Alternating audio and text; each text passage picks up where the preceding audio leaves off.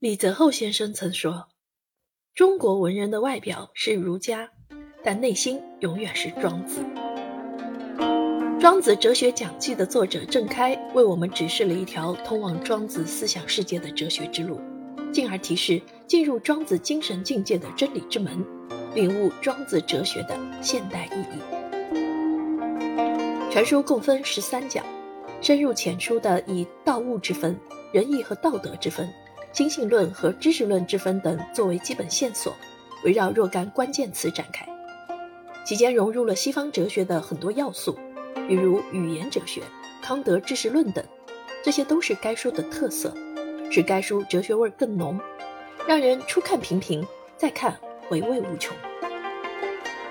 《庄子哲学讲记》把人们固有印象里的庄子立体起来，让人们想到庄子就不仅仅是。庄周梦蝶、濠梁之变那个思想诡异并能言善辩的故事主角，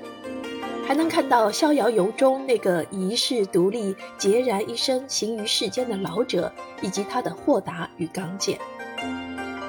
读庄子更像是一个探寻真理的过程，因为庄子喜欢讲故事，常把道理藏在故事中，寓理于世。用作者在书中的话来说，就是庄子的语言介于固着性和魔幻性，因为语言所能传达给人的只是有限的，以抽象或写实形式传达一部分的内容，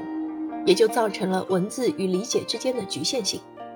但更多的则是仁者见仁，智者见智。